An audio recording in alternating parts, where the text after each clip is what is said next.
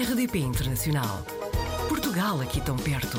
RDP Internacional. Apanhámos a Ana Neto na rede, é natural da zona da Bairrada, é bióloga e foi o trabalho que a levou até Sevilha e foi fazer o doutoramento. Continuou a investigação na Universidade de Massachusetts e trabalhou também como professora nos Estados Unidos da América, mas acabou por regressar a Sevilha. Fez em janeiro seis anos.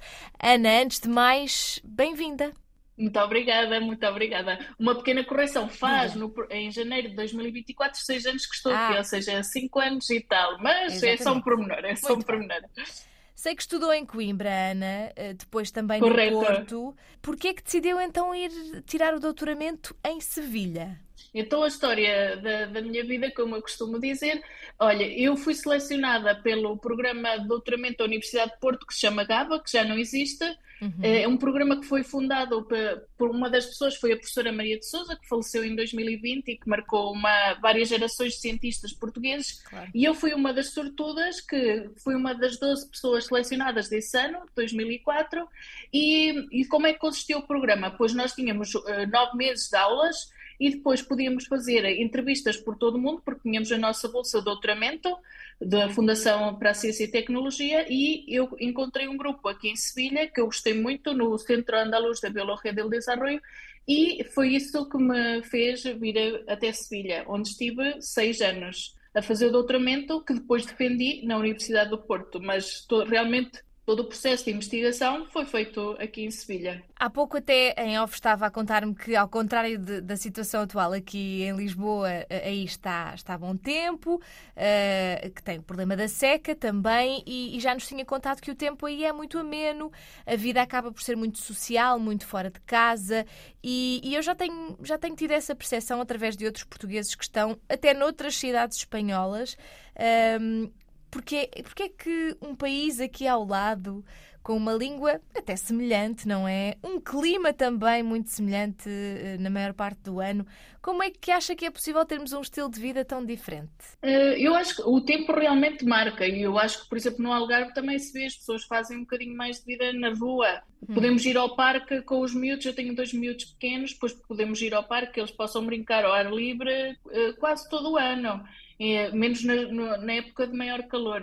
E depois, eh, se o parque tem um barzinho ao lado, pode-se tomar uma Coca-Cola, pode-se tomar um café, convida muito a, a que as pessoas combinem para tomar um café, enquanto os meninos brincam, as mães e os pais conversam, pois isso faz com que, hum, com que haja uma vida muito na rua, uma socialização muito, muito intensa, porque realmente aproveita-se, junta-se útil ao agradável, e não só com crianças, pois também as pessoas na rua, pois combinam para um cafezinho, para uma cerveja, e no ar livre, pois tudo faz-se com uma forma um bocadinho mais, mais fácil. Portanto, a nível de forma de estar, até acha que somos parecidos, portugueses e espanhóis? Eh, sim, mas os portugueses eu acho que são um bocadinho eh, mais eh, formais, mais comedidos. Eh, aqui aqui fala-se alto, chega-se a qualquer bar, há um barulho horrível. Chega-se a Portugal, pois há um silêncio, as pessoas podem falar. Nisso eu noto os, os espanhóis são mais desprendidos desse tipo de complexos, enquanto nós somos mais, mais recatadas. Não sei, os espanhóis nisso são um bocadinho mais explosivos, porque realmente chega-se a qualquer lado e as pessoas falam alto, o barulho é mais intenso, eh, vive-se com muita intensidade eh, a vida social. Ana, mas contou-nos que entre trabalho e criar dois filhos pequenos, não é? Quando pode, pratica pádel como amadora. Sente que encontrou em Espanha um bom equilíbrio entre aquilo que é o tempo que tem para a vida pessoal e profissional? Felizmente sim, porque o meu trabalho, um, o horário que eu tenho de trabalho é mais ou menos das 9 às 5, então permite-me, um, uh, arranja, uh, com bastante flexibilidade, consigo, consigo ter uma vida, pois consigo fazer um, algum desporto, consigo levar os meninos às extraescolares, não é? Eles estão a fazer agora escalada e xadrez, depois consigo levá-los, consigo ir buscar, mais ou menos com um bocadinho de ajuda, porque eles vão à, à cantina almoçar, uh, que ajuda um bocadinho, mas tenho sorte pelo meu trabalho, porque aqui em Espanha também há o regime de trabalho partido, que é as pessoas trabalham até a hora do almoço, depois têm um, um intervalo de duas ou três horas e começam, por exemplo, das 5 até às 10 da noite. E esse tipo de uhum. trabalhos, com este horário tão mal, isto é horrível para a conciliação familiar, para claro. poder uh, criar os miúdos. Eu, no meu trabalho, realmente tenho alguma flexibilidade e com um horário muito bom e que me permite realmente, pois, fazer um bocadinho de tudo, que para mim é ótimo. Como é que as pessoas se sentem? Fala-se em crise, crise económica, social em Espanha? Uh, Nota-se muito uh, o, o preço do supermercado subiu muitíssimo. Uhum. O último ano, uh, cerca de 20%. Isso é uma loucura, porque as pessoas ganham o mesmo e, e, realmente o poder de compra desceu muitíssimo. Ainda que em Portugal eu sei que é pior, porque a minha família está quase toda em Portugal. Eu tenho uma irmã na Alemanha, o resto da minha família está em Portugal uhum. e eu sei que realmente as pessoas. Aí também houve um aumento, um aumento da, dos preços, não é? Mas aqui, aqui também se nota e as pessoas às vezes comentam, pois que já não podem fazer tudo tudo o que gostariam. A guerra da Ucrânia também houve uma, uma altura em que se começou a falar ai, que realmente com a guerra depois subiu, subiram os preços todos. Nota-se um bocadinho o aumento dos preços. Ana, também soube que há cerca de um ano e meio começou a trabalhar em comunicação e divulgação de ciência. Corrija, mas eu tenho a percepção de que é uma área muito desafiante na era das redes sociais, não é? Porque as notícias falsas Exato. se espalham muito rapidamente e há, uh, calculo que encontre várias vezes publicações com mitos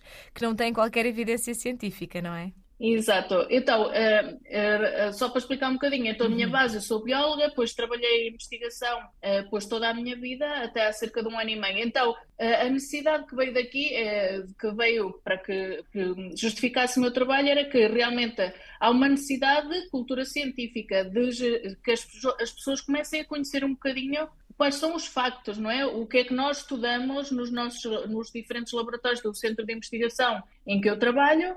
Realmente começamos por aí, não é? Educar um bocadinho as pessoas. Nós nós temos projetos e aqui é, a maior parte do, do financiamento é, é público, então que as pessoas saibam um, que estamos a, em que é que estamos a gastar o seu dinheiro, que perguntas é que estamos a, a, responder e que resultados e como é que fazemos tudo isso. Então, isso, quando as pessoas nas redes sociais virem, e nós também temos redes sociais, mas a, a nossa ideia é que as pessoas, quando vejam uma, alguma coisa nas redes sociais, tenham uma ideia. Ah, eu ouvi alguma coisa sobre isto. Vamos lá pensar, o que é que no, no, nós nos disseram? Que eles tinham que realmente fazer experiências para depois tirar conclusões. Então, quando ouvirem essas notícias de redes sociais que às vezes são tão explosivas, pensar, hum, será que isto foi mesmo assim ou estou-me a uhum. contar aqui uma história? Mas realmente hum, esse, esses, essas notícias que aparecem nas redes sociais são, são uma loucura e para às vezes desmontar é muito complicado, mas é uma tarefa que tentamos fazer e, e no meu trabalho tentamos chegar tanto a escolas como a diferentes públicos, a pessoas idosas, eh, este ano tivemos atividades também na, na, prisão, porque as pessoas também têm o seu direito a conhecer o que é que existe ao seu, à, volta, à sua volta, não é? E tentamos eh, realmente gerar esta cultura científica e que estas notícias não se propaguem tanto, mas é muito difícil. Claro. Há alguma, alguma notícia assim que veja muitas vezes que seja de facto um desses exemplos? Para, olha, para mim, eu vou ser muito sincera, para mim o pior foi o das vacinas, porque hum. nós sabemos que as vacinas do coronavírus, eh, bueno, as vacinas em geral salvaram tantas vidas e a do coronavírus em particular. Então, quer dizer, com uma cultura de vacinas que sabe que salvam tantas vidas e quando chegou a do coronavírus, uh, as pessoas começaram a ter dúvidas por causa destas informações que começaram a aparecer nas redes sociais, para mim foi uma coisa um bocado escandalosa, porque e já é sabemos que numa experiência não, a eficiência não é 100%, mas claro. que depois gera todo este conflito é complicado. Começou em Sevilha, não é? A vida e o trabalho voltou, voltaram a levá-la para aí, depois de, de, passar nos Estados Unidos da América. Agora é para ficar em Sevilha? Oh, ainda não sei. Essa é, pergunta... é uma pergunta difícil porque eu tenho um companheiro, o meu marido, eh, e tenho os meus miúdos, e, e eh, a experiência, nos, nós temos muita família nos Estados Unidos, uhum. a parte do meu marido vive em. Ele, ele é espanhol, mas a família dele vive nos Estados Unidos. Então não sabemos muito bem onde é que a vida vai, os vai, nos vai levar, mas por agora estamos aqui, estamos bem, estamos muito, muito contentes, estamos os dois a trabalhar, os meninos estão contentes, mas eh, sinceramente não sei. Obrigada mais uma vez por ter estado no Apanhados na Rede e até uma próxima. Até uma próxima, foi um prazer. Obrigada a você pela, por esta oportunidade. Portugal ao alcance de um clique. rdp.internacional.rtp.pt RDP Internacional. Portugal aqui tão perto.